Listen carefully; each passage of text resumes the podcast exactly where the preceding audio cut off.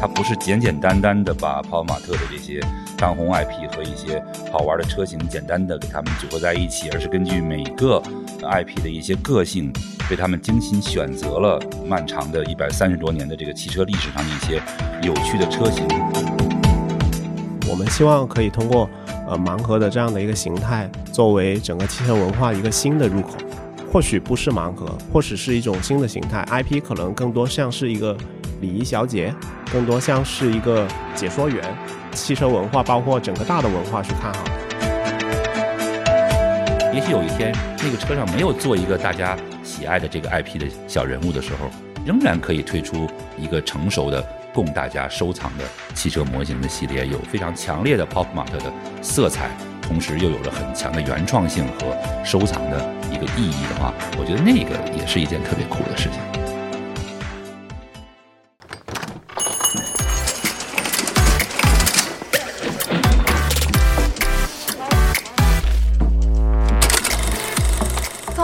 泡泡玛特和荔枝播客出品，国内首档专注于潮文文化的播客节目《Pop Art》，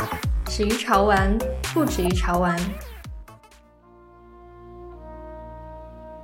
各位听众，大家好，小七主播又上线了。最近大家有关注到泡玛特推出了一个新的系列，叫 Pop Car 超级赛道。那同时，这也是一个新的产品线。在这个系列里边，同时出现了像 Molly、Demo 这些非常火的 IP，他们搭乘各式各样的汽车载具出现。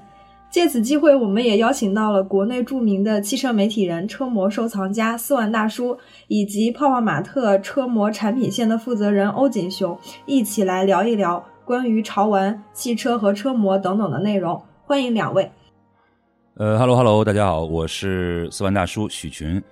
做了二十二年的汽车媒体，那现在差不多进入第二十三个年头，呃，收藏模型也有十几年。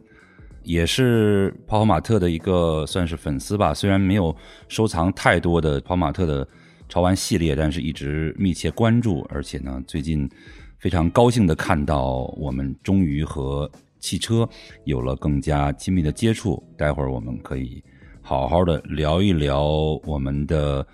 Pop Car 系列，和各位喜欢泡泡玛特以及喜欢汽车的玩家朋友们啊，一起好好的。度过这一个多小时的时间。大家好，我叫欧锦雄，我是刚来泡泡玛特不久的一个新员工，然后很高兴进入泡泡玛特的一个新家庭，也是现在二次元手办及合金车的负责人。对于这个事情，呃，我们更多的是把合金车当成一个长期业务来做，在未来我们一起努力把这个业务做得更好。很感谢这次播客的邀请，谢谢。好的，欢迎两位嘉宾。那我们就围绕刚刚我们提到的这个 Pop Car 这个系列先聊起来哈。然后我们可以先请锦雄来介绍一下这个系列吗？嗯，Pop Car 这个超级赛道的系列呢，其实当时我们是通过赛车主题去框定角色的热度，呃，优选汽车历史上呃颜值和能力兼备的车型去匹配对应 IP 的，所以促成了大家看到的现在的这样的一个系列。然后我们也可以看到，这个系列里边其实是少有的，就是一个主题一个系列里边同时有多个 IP 出现。当时为什么会选择这种形式呢？因为从泡泡玛特的优势来看，就是我们的优势首先是渠道和头部 IP 嘛，多 IP 的集合对于新产品线其实是有一定的助力意义的。那设计的特点在于说，IP 是服务于车的形态，整体的配色和功能特征。都与当时历史背景是有一定的相关性的。想问一下，呃，四万大叔，您是第一次见到这个系列吗？有没有你特别喜欢的款？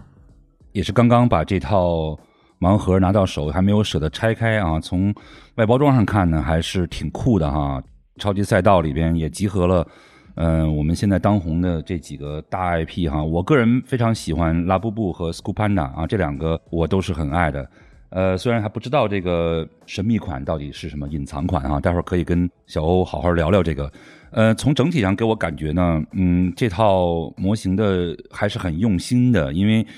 大家都知道啊，我除了是一个汽车媒体人，我个人也非常喜欢经典车啊，也是一直在致力于推广经典车的文化啊。从我们呃看到的这十个呃造型来看呢，其实还是以可爱和经典车。特别是感觉以五六七十年代的一些经典车型为设计灵感啊，加上了这些，嗯，我们的这些可爱的人物的个性特点。呃，从直觉上看呢，我觉得它不是简简单单的把泡泡玛特的这些当红 IP 和一些好玩的车型简单的给他们组合在一起，而是根据每个 IP 的一些个性，为他们精心选择了漫长的一百三十多年的这个汽车历史上的一些有趣的车型，还是和他们的整体的这个气质和他们的这个特性啊有一个非常好的连接哈。其实我觉得还是很酷的，也是非常期待。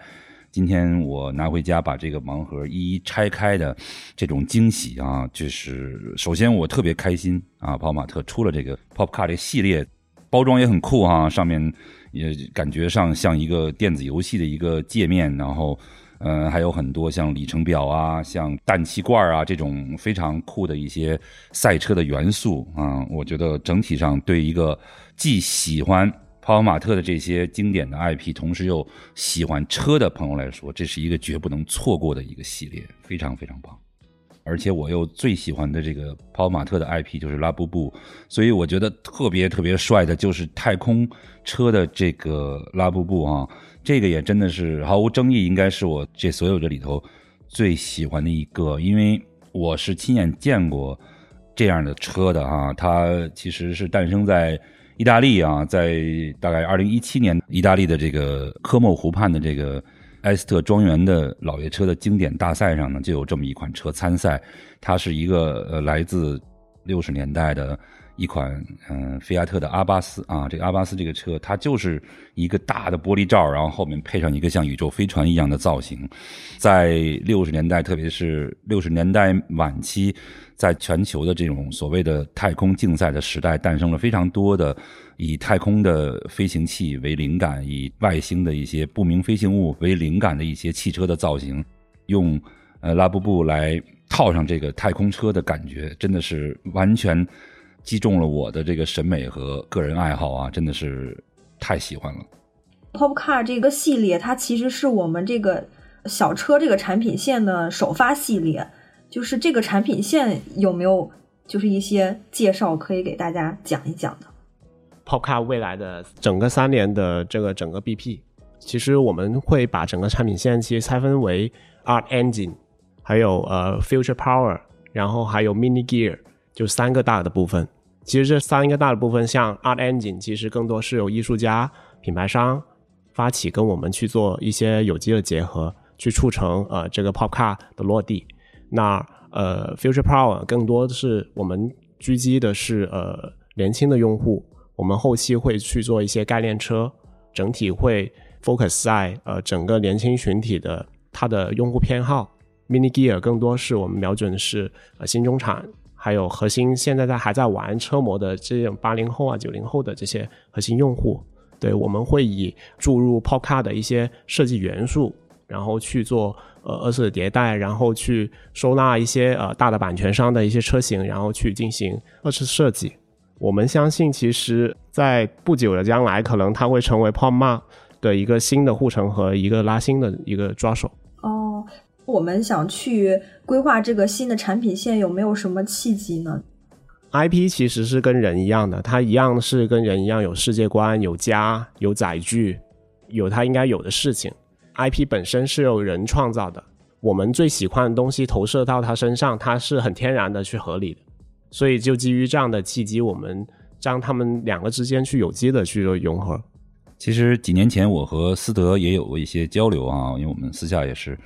朋友，然后当时也谈到了，呃，整个 Pop 马特的这个产品其实应该融入一些偏硬核的东西，再把这个硬核的东西呢。呃，跟我们之前的这种哎可爱造型啊，这个炫酷造型做一个结合，当时也谈到了又如何区别于传统的汽车模型的这个收藏。从 Pop Car 第一套系列出来，我个人觉得还是让我感到很多的 surprise。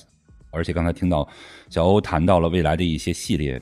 听得我还有点激动啊，因为它这个三个系列确实是。呃，能够看出来是根据我们 Pop Mart 整体的风格，又结合到很多的汽车的前生今世和未来来做的这么一个迎合当下年轻人的一些呃玩具和收藏的癖好，再结合他们对汽车这样东西的喜爱，既可以招揽更多的男生啊来做我们这个收藏，同时我认为我们的系列完全也可以让女生喜欢，这一点问题都没有啊。我们有一个很比较深度的思考，就是说 pop car 或者是整个模型的文化，其实会有一些断层。我觉得 pop car 它可以肩起这部分的这样的一个责任，然后去做一些呃汽车文化或者是一些新的大家对载具的理解、对未来的一些构想的一些输入。特别好，我从这简单的十个造型上看到了非常多的呃元素哈，比如说刚才呃小七提到的这个 Molly 呃和这个 Bubble Engine 这个造型哈，就是它本身是一个可乐罐的一个造型，但是它可惜背后啊，我相信可能是跟呃所谓的这个有一个很酷的国外的一个赛事哈，它是用木箱来做的，就是一种木箱赛车，就是非常简单的没有。动力的这个赛车是从山顶上往下滑，呃，这个赛车的造型是有很多很多很酷的造型，有可乐罐，有木箱，有柴火垛，反正就是各种各样的民间的一种一种赛车哈，也受到了小朋友的喜欢。其实，呃，我就从这个能看到很多非常酷的这种呃赛车的文化的一个东西。我觉得这个可能是之前我对这个系列的预期中没有想到的。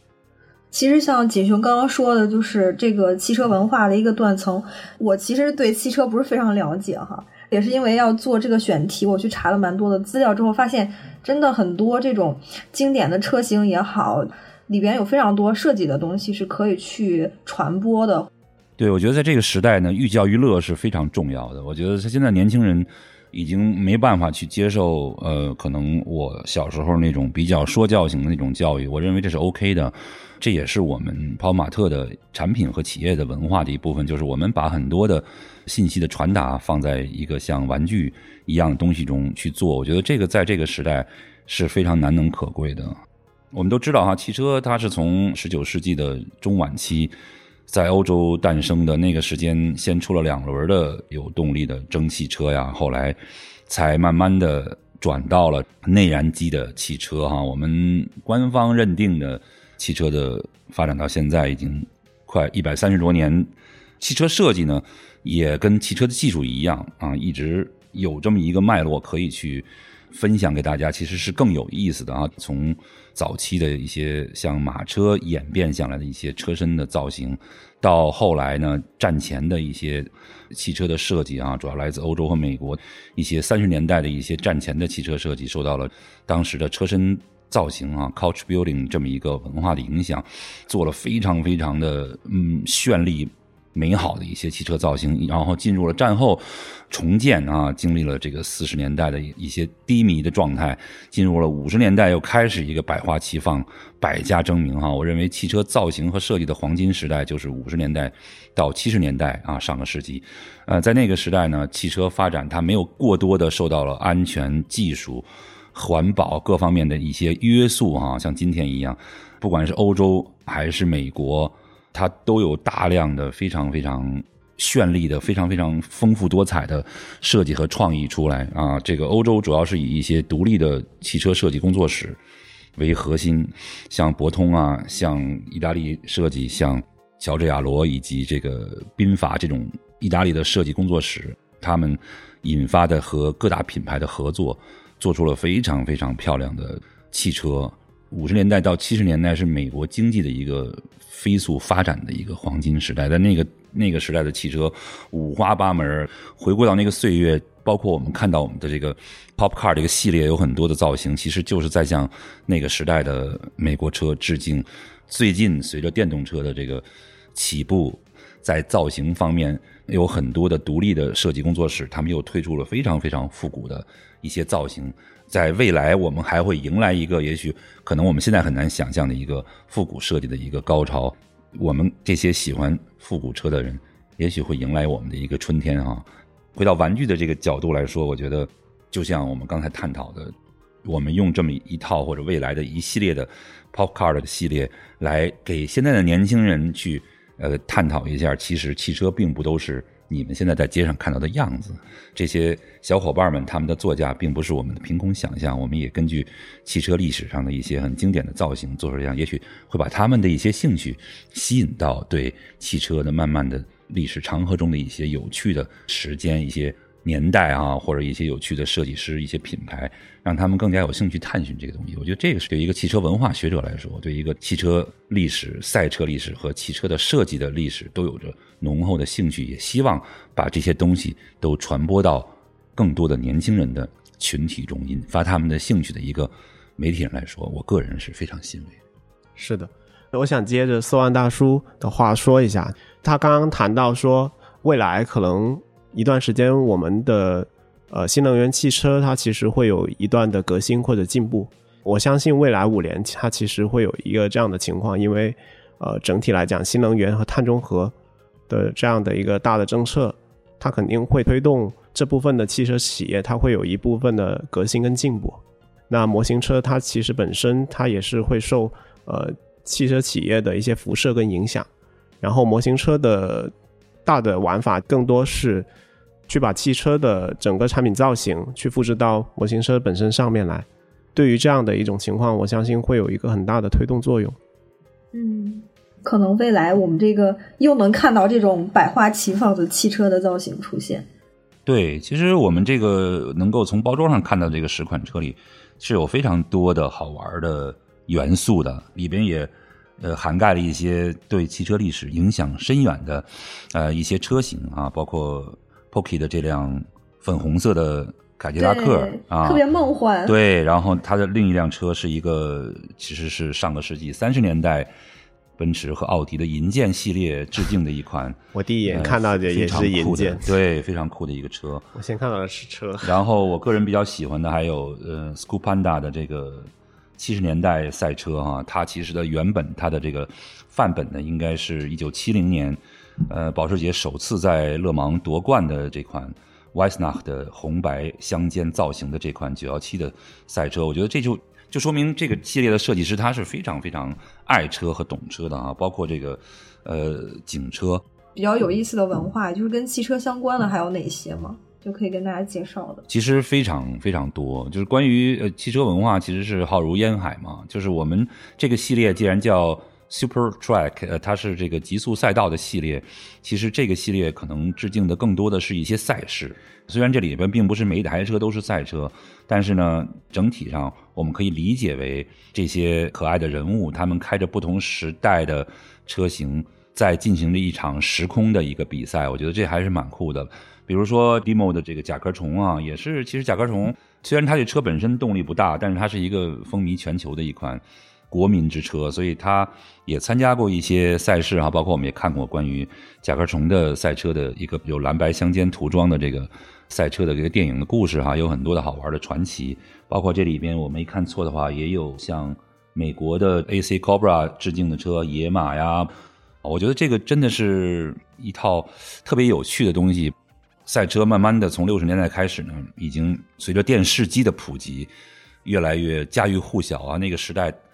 过去人看赛车更多的是听收音机。你听收音机的时候呢，这赛车长什么样其实没有那么重要。但是随着电视机的普及，大家发现一个商机，就是我为什么不用这个车身上这么大的面积去做做广告呢？所以从六十年代的中晚期开始呢，就有很多的赞助商开始赞助车身。呃，比如我收藏的这个海湾石油哈，它就是从呃一九六八年开始啊，赞助福特的勒芒车队的呃 GT 四零的赛车，而开始慢慢的一直到八十年代慢慢的衰败。现在的赛车可能没有过去那么经典，因为过去比较单纯啊，不管是 Martini 啊、Eggermeister，，还是包括可口可乐呀。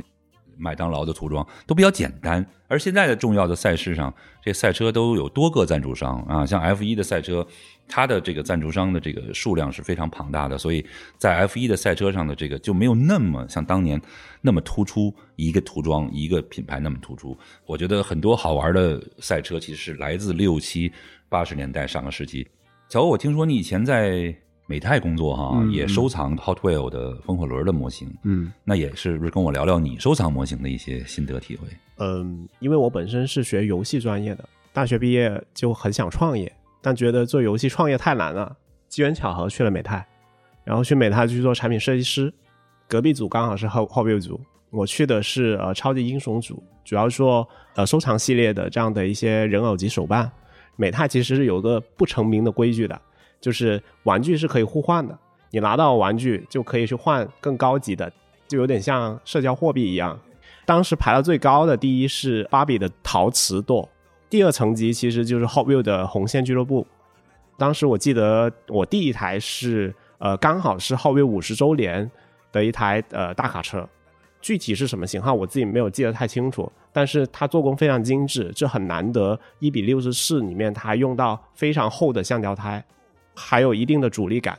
整体的重量都很棒。在美国，Hot Wheel 是相当众所周知的这样的一个品牌。它有一个年度的这样的一个活动，通过后右的那种赛道去做一些很极限的这样的一些运动表演。当时机缘巧合，其实收集了好多好多，差不多有一百多台，都是红线俱乐部的。在北美，确实 Hot Wheel 影响了呃很多很多的小朋友去喜欢汽车啊。你像我的两个小朋友都在加拿大蒙特利尔，我们去沃尔玛买东西的时候，我儿子就非要拉我去 Hot Wheel 那个一个很大的一个专柜。挑一些车，就是我们有很多的像大脚车的系列啊，像一些就他会找一些很酷的、很好玩的、很颜值很高的一些 Hot Wheel 的车去收藏。在那个我们家旁边那个大商场里，确实看到太多的小男孩在那个。展台前边，在那个卖那个 Hot Wheel 模型的那个前面流连往返，旁边的家长就会感到很头疼，因为他们每次去商场都要去那儿看一看有没有新车出来。其实我个人 Hot Wheels 的车不是特别的多，我也不太懂这个一比六十四的模型，因为我收藏是按涂装的主题。但是我有一套特别贵的、特别好的限量版的 Hot Wheels，是他们一块电镀版的海湾石油的六个。你可能也知道，就是它那个里边橙蓝配色的，好，对，橙蓝配色的一套。以前的 Hot Wheel 的做工就是都非常的好，现在其实相对来讲，它因为受整体的经济市场影响，就没有以前的那么好。因为我们当时有有好几个老的工程师走了，看几个年轻小伙子还在那工作，然后我们在加班的时候给了我们几台，我看那包装都是写着一九九几年的时候的包装，然后包装都不敢拆。非常有历史，就是感觉那个时候的车，无论是模型车也好，就感觉是标志了那个企业很兴旺的时候，还有那个文化非常旺盛的，让你很有感触的一个历史标志物。对，其实 Hot Wheels 它之所以流行，一个是它是介于动态和静态之间的一个东西。你像我一般收藏的这个领域，就是静态的仿真模型啊，一比十八、一比四十三为主，其中也涉及各个大小的系列，大到。一比六，呃，小到一比八十七，都有。在这个系列里呢，现在也经历了一个非常大的一个动荡和转换期，哈。呃，从传统的这个静态汽车模型的收藏者，他们可能还是对汽车这个东西是非常的喜爱，他们希望有仿真这么一个东西出现，所以他们收藏一些偏大比例的模型，让能看到一个缩小版的真车一样。所以这车越接近于真车越好，但是。以 Hot Wheel 为代表的一比六十四，这个它更多的是偏玩具和收藏之间的。是的，它让小朋友可以去亲手去玩，因为我们都知道有一些很贵的模型，其实小朋友是不能对不能动的。一个是容易损坏，一个是其实是有的模型它更标明了十四岁以下是不，它里头有很多小零件，其实对小朋友是有一定的危险的。所以现在。我收藏的这个领域有点走下坡路，这是难免的，因为它其实是一个非常传统小众的一个东西。而过去的三五年，一比六十四的模型，不管是呃像 Hot Wheels 这样的合金车，还有很多的树脂车型，就是小比例的车型的流行，跟现在大家的收藏心态和收藏习惯也是有关系的。我个人觉得，泡泡玛特能够出这么一个 Pop Car 的系列是一件好事儿，因为静态汽车模型。它的收藏的这个群体呢，其实是在萎缩和老龄化的。我是希望有更多的年轻人也喜欢更多的跟车相关的玩具和收藏品，让大家对汽车或对过去的一百多年历史上产生过的一些汽车的沉淀这件事儿有兴趣的，而不是只是简简单单的认为车就是一个交通工具。嗯，我们其实也是这样想的。刚刚讲到文化断层，而且呃核心人群一直在萎缩。我们希望可以通过呃盲盒的这样的一个形态，作为整个汽车文化一个新的入口。或许不是盲盒，或许是一种新的形态。IP 可能更多像是一个礼仪小姐，更多像是一个解说员。汽车文化包括整个大的文化是看好的。跑马特能把这个系列把它做成一类新的一个收藏类别，这是一件非常非常酷的事情。因为我们刚才谈到了哈，汽车收藏，斯万大叔可能更偏静态仿真，因为我做赛车涂装的收藏和一些合金模型的收藏。另一套巨大的一个类别就是 RC 啊，就是动态遥控模型的收藏，这是完全不同的两类玩家啊。那一类玩家，他们更多的是让他们的车去进行动态的一个行走，不管是。比赛啊，速度竞赛啊，漂移还是攀爬，呃，越野，它都是像真车一样动起来，这是完全另外一群人，人群非常的大，市场也非常的大。还有一类呢，我个人认为完全可以把它分成一类，就是以田宫为代表的这个拼装模型啊，胶老啊，广东话叫对，就是这一类我很钦佩，就是他们把一些散装的 kit 给它做成一个车，这是一个真正的玩家，他可能不能完全画在。静态仿真，它是把一推散件儿用他们的非常巧的巧手做成一个车，我就认为这是第三个收藏类别。从英文来讲，它其实已经有质的区别，就像模型其实叫 hobby，我们现在玩的这种一比六十四其实叫 toy，不一样的 hobby 它其实又有另一个解释。就是我个人也有合金的仿真模型的品牌 Almost Real，呃，其实我现在也在寻找突破，我不想总是把。我的群体，全球市场都是这么点人，一直在收藏很传统的东西。其实我也是想让我们的模型有一天也能够突破一些东西，但是呃，突破和坚持是结合的啊。对，我觉得像泡泡玛特做的这个突破，其实我也在做我的坚持。比如我，我一直坚持在做非常高度仿真的合金的大比例开门的模型。这个领域萎缩的非常厉害，品牌和生产厂商车型都会锐减，呃，已经没有人没有几个品牌在做真正高品质的大比例的合金开门模型，所以这方面我要坚持。同时，我不能仅仅守着这一条线，我也要用我的品牌结合当下年轻人的兴趣去开发更多更好的模型。那我们今天的 Pop Car 系列无疑是给我也开拓了一个视野，让我能够看到啊，原来汽车模型也可以这么玩，而且我也觉得。所有的泡泡玛特的东西，其实是介于玩具和收藏品之间的，或者是跨越二者之间的一个概念。首先，从泡泡去做盲盒这件事情，一开始我们笃定的是从小众艺术市场变成大众艺术市场。那我们做这样的一个转变，其实在瞄准的是大家怎么去看待艺术这个事情。随着大家的生活水平不断提高，艺术已经成为了一个必不可少的事情。你的兴趣爱好，大家是愿意去做买单的。从整个大的数据来看，我们更多的是去关注到啊，现在的所谓叫 Z 时代的这群人，他其实他的行为偏好其实是什么？对于这件事情，呃，我怎么样更容易入手，更容易触达到他？说到这个产品本身，我我也想说两句哈。好多人问我，斯万大叔，这个汽车模型浩如烟海啊，这么多的选择，怎么收藏？那我一直给大家的推荐呢，就是开小口挖深坑。你给自己定一个你真正热爱的主题，这个主题，比如说保时捷的某一款车型，或者某一项赛事，或者就别给自己开的特别多啊，有好多主题都想收藏，或者超级跑车哦，这种主题其实是很难坚持下去的。但是如何为自己设定一个好的收藏主题，其实是一个学问，那就要求你对汽车历史啊，对你真正内心热爱的汽车的东西是有了解的。而恰恰我认为。主题这件事儿是泡泡玛特玩的最好的一个东西啊！真的是这么多年，不管是 Molly 还是后来各种系列玩主题玩的真的是非常非常厉害。这应该是 Pop Car 的第一个产品，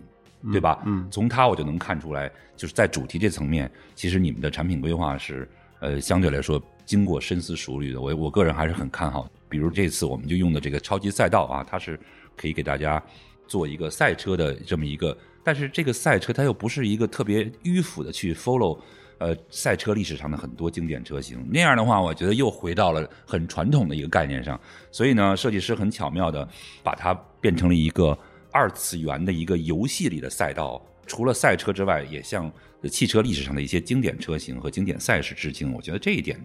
特别的酷。对于这个赛车主题的收藏来说呢，我有点中毒啊！我觉得这套系列我可能会。坚持的收藏下去哈，以后也许这个 Pop Car 系列就会变成我的工作室的一个非常重要的主题哈。我觉得除了盲盒系列之外，我也觉得锦雄是不是可以再出一点稍微大号一点的？不知道这些方面有没有什么信息可以跟我们的听众朋友们分享嗯，确实会有这样的一个方向，但是可能现阶段它还是在一个成长期。等到我们到了一个成熟期，或者成为单独拎出来离开呃 Molly 离开 Demo，当然这是一个更疯狂的一个想象还有思考。单拎出来，我们加入我们泡妈自己的艺术气息，加入呃设计理念出来的这样的一个卡，它其实是可以去做到一个超级 IP 的这样的一个状态。如果到了那个时候，它可以触动更多的异业合作，包括。可以去做更多的事情，大家可以期待一下。其实我也特别愿意以后跟我们的产品规划设计师有一些更多的互动和合作啊！我觉得咱们可以有机会坐下来好好的聊一聊，看看能不能以后做一些更酷的、更有趣的，爱车的朋友和爱 Pop 马特的这些 IP 小伙伴的朋友都去喜欢的车型啊！这个其实我还是非常的期待的。呃，车模它刚开始出现的时候，就是以。玩具这个定位去出现的吗？我相信汽车模型的初始一定是以小孩玩具的形式出现的。那随着这个发展，可能会进一步的呃，把它的定位和主题会慢慢的多元化。有的小朋友，特别是一些男生，他们生下来就对汽车这个东西有着莫名其妙的喜好，所以在儿童玩具里呢，汽车是一个非常重要的类别。呃，上升到车模这个高度呢，就是随着汽车的。商业化的推广啊，很多的呃汽车品牌，他们也要推出一些跟他们的汽车相关的一些周边产品，呃，包括不同比例的汽车模型。说白了，赛车也是从当年的二十年代的 Bentley Boys 这些车主们啊，最早的赛车其实是玩儿纯玩儿啊，包括这个很多的赛事都是由玩儿来引发的，包括我们知道。在英国的这个古德伍德啊，很著名的这个攀登赛，其实就是一些贵族把他们的一些很贵的车在自己家门口，因为那地儿其实就是那个地方的侯爵的一个私人的领地，正好是一个上坡啊，他们就规定了一点四九公里，然后跑一段，看看谁快，慢慢的衍生成了一个赛事。其实很多的有意思，这世界上有有意思的事儿都是从玩儿开始的啊。Bentley Boys 就是一帮巨有钱的宾利车主。开着自己的大宾利，那会儿宾利都是八升的、七六升的那种巨大排量的车去比赛，最后这些 Bentley Boys 还挽救了宾利这个品牌，让它能够发展到今天。当年的勒芒和这些车主们都是有联系的。慢慢的、慢慢的，大家发现，哎，赛车除了玩之外，还可以帮助这个品牌卖车。在周日的决赛中取得胜利的品牌，也许就会直接到影响到周一那个品牌的销量，这是非常重要。所以。这些商业的引进也会为汽车的发展注入了很多的新鲜的元素。嗯，回到汽车模型的主题，其实有很多人喜欢收藏跑车呀，喜欢收藏 SUV 呀，包括像斯万大叔最喜欢的就是收藏经典涂装的赛车。我现在大概有不到一万台车啊，除了呃历史上最重要的一些赛车涂装基本上都有涉猎之外，我还收藏跟。汽车相关的一些呃二次元的一些主题，包括很多很多的载具哈，包括《七龙珠》里的载具啊，包括呃《丁丁历险记》里的载具啊。我属于这种，我要喜欢一个东西，我可能就会比较快的去增加了这个藏品的数量。最近开始迷上了这个麦当劳涂装的赛车，基本上是以美国的英迪卡尔为主和美国的纳斯卡赛事为主的一些赛车，还挺有意思的。所以。像我这么硬核的，或者是可能跟我的工作相关系的这种藏家，呃，虽然有，但是数量不是太多啊。更多的呢，可能就是以刚才提到的这个 Hot Wheels 这样的一一比六十四的这个呃一些，或者一比四十三的一些汽车的主题啊。比如说你喜欢保时捷，你就喜收保时捷；或者你喜欢奔驰，喜欢奔驰。我觉得这个人群其实，在我们中国的数量是比较大的啊。嗯，一个是因为我们改革开放这三十年以来呢，汽车深入。我们的生活，我们的年轻人越来越懂车，也许恰恰因为如此，反而大家对一个能够映射旧时代的美好的汽车的时代的车模的兴趣就没有那么大啊！因为我们在现实社会里都看得到这些车。我小时候收藏很多车，是因为我们见不到这些车，可能只能从模型来满足我们这个梦想。从另一个角度呢，其实我们中国收藏汽车模型的呃根基是非常好的，因为不管是静态的模型。还是 RC 还是拼装模型啊？这些模型全球的最大的生产基地，也许没有之一啊。是中国，就是在我们的广东省的珠三角那一地带啊，像东莞呀、深圳、中山那一边有很多很多的非常棒的模型和玩具厂啊，全世界的模型，我认为我就客气点说吧，百分之九十九出产在中国，在这么好的一个一个基础上。中国的玩家是有一个非常好的收藏的一个基础的一个大的环境，真心希望呢，汽车模型收藏这个领域能够更加的多元化，更加的丰富多彩，呃，让更多的年轻人还是能够喜欢模型收藏这件事儿。所以回到我们今天的主题，我认为 Pop 马特做了一件特别好的事儿，能够让也许完全没有汽车收藏呃兴趣的一些年轻人看到这个系列之后，觉得哎。真的有意思，也许像刚才锦雄说的，也许有一天那个车上没有做一个大家喜爱的这个 IP 的小人物的时候，仍然可以推出一个成熟的供大家收藏的汽车模型的系列，有非常强烈的 Pop Mart 的色彩，同时又有着很强的原创性和收藏的一个意义的话，我觉得那个也是一件特别酷的事情。谢谢谢谢四万的鼓励，我们会努力做好这个事情。然后还想问一下几雄，就是这样一个新的产品线，它在工艺啊上面有没有一些新的突破？比起以前盲盒的系列，像大家看到的这个合金车系列，其实用的最多就是合金的材料。从产品的开发的底层逻辑来来讲，第一层就是材料结构工艺，第二层是玩法和功能，第三层是市场和社交。对于泡马特，首先他愿意去承担这么大的风险，相比以前的整体成本其实是会上升的。然后我们去考虑了尽量接近以前我们所朝拜的这些车的这样的一个造型啊、感受啊、体验啊这些东西，主要是这几个部分跟以前的盲盒会有一些区别。锦雄是不是可以再给我们分享一下我们这套 Pop Car 系列的车身的材质的一些特点和？做工的一些特点，因为我对这个还是比较感兴趣啊。OK，它现在我们可以看到，就是整体它主要像呃 ABS、PVC 加合金这样的三个材料去组成的。那我们可以看到，呃，主要车底的部分其实我们会用到 ABS 的材质，然后车轮跟轮廓其实我们一般都会拆件去做处理，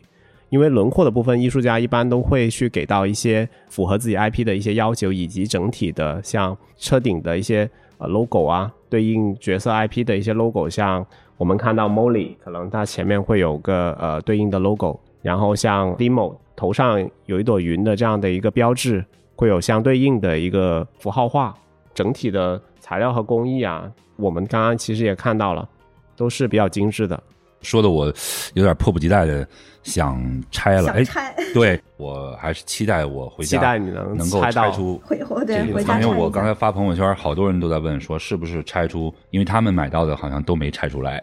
那我要是能拆出来的话，那我的运气太好了啊！期待一下。其实确实哈，我觉得，对我相信很多听我们这次的播客节目的这个呃朋友们，已经迫不及待的想去。找到这个系列的去拆一拆看一看，因为确实，即使对我这一个老法师来说，也是充满了魅力啊！我相信这个系列以后我会坚持的去购买啊，多端几盒呗，也许就能拆出隐藏系列了。谢谢四万大叔的带货。对这个，想问一下锦雄，下一个产品大概什么时候能够出来？呃，下一个产品，我们目前最快的产品大概是在年中。大概八月份、七月份这样子，大家可以期待十一月还有十二月的这样的一个产品，会是一个我们呃泡泡的一个重头戏。哇哦，这还充满了期待啊！真的，对，如果拉布布这个太空车 Space Age Car 能出个大号 大号的，我得弄一个，对 我得我得真得必须得弄一个，这个放在您的车库里，这个太酷了。今天来到宝马特这个播客节目还挺开心的，因为。一直在关注宝马特，而且呢，嗯，作为我一个模型收藏爱好者、一个汽车爱好者、一个汽车媒体人啊，多重身份啊，都是跟车和玩具相关的。包括我刚才谈到了我自己的品牌 Almost Real 啊，这个四真模型也在寻求突破，因为我们现在出的是高品质的。合金模型啊，有最小到一百六十四。其实我们最近的一百六十四就卖的很好啊。我们出了新的卫士系列和巴博斯的这个探险版皮卡的系列，评价是非常好的。因为我们是做合金魔神出身，我们做这个模型其实是真的可以跟市场上最好的合金系列来相比，性价比也是非常高。我们的这个合金模型的品牌呢，是我们 Almost Real 的一个二线品牌，叫 Air Box，它也是我们去做潮流玩具和小比例模型的一个尝试。在 Air Box 这个系列上，我们也出了盲盒啊，就是碧恒的熊猫系列和十五公分的大的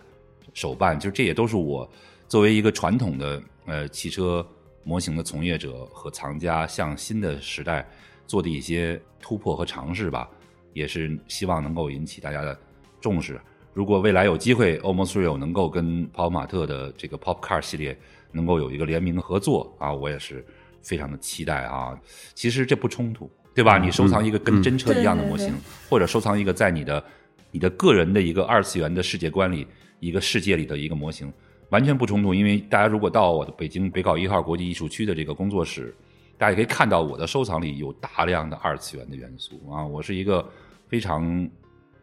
兼容性很强，对你像我的这个两个纹身，一个是动漫的系列，一个是太空时代的系列，就是我是一个非常有兼容性的一个行业从业者和收藏者。我觉得，呃，任何东西只要它能打动我，它都是可以收藏的。所以也希望我们的收藏的这个整个的心态呢，更加的多元化。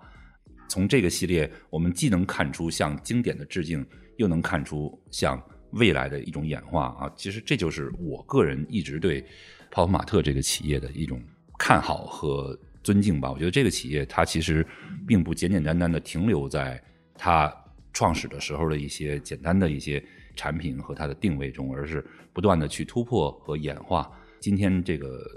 Pop Car 系列的第一款产品，确实是在这条赛道上走出了非常好的一步。嗯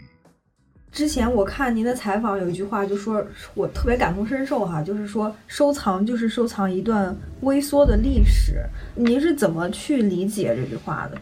这句话相对来说，我觉得还是有点传统了哈。如果看我的收藏，它确实是收藏了非常丰富的赛车的历史啊，可以从我的收藏里看到赛车涂装这件事儿的一个演化，但是它是一个很小众的东西。每一个收藏者，汽车的模型的收藏者，他都是把内心珍藏的那段东西，用微缩的这个比例，呃，放在自己的收藏的空间里。而我认为呢，收藏现在不仅仅只是收藏一段微缩的历史，它其实是对你内心对车这样东西，从文化层面的一个映射。我觉得它不仅仅单单的是历史，也可以更有未来的色彩。像我们。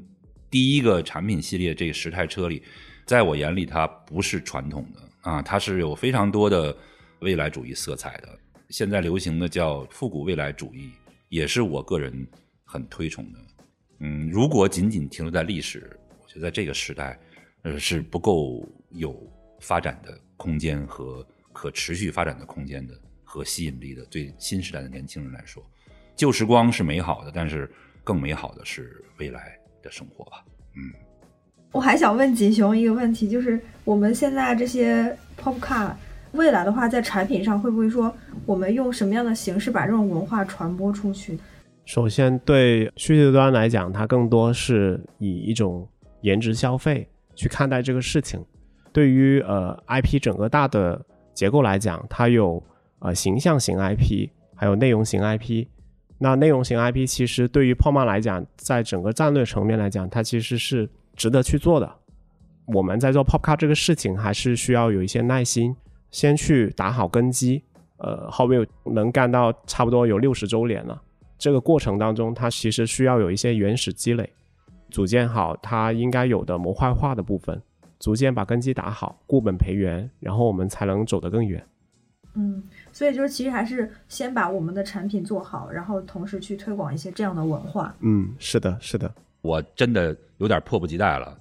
特别特别开心。这个回家拆这个盲盒，完了中毒了。